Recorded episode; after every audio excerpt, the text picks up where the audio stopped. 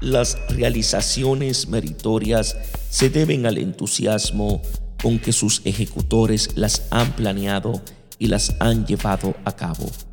Los desánimos no quieren mover un dedo en favor de los cambios necesarios en beneficio de los necesitados. Mas no basta con tener entusiasmo en un proyecto que valga la pena, sino que es preciso mantener con tenacidad tal entusiasmo, pues nada grande y valioso se ha realizado sin un entusiasmo sostenido. Al que se fija a una estrella, no lo toca el lodo. Dios os bendiga en sabiduría y en santidad.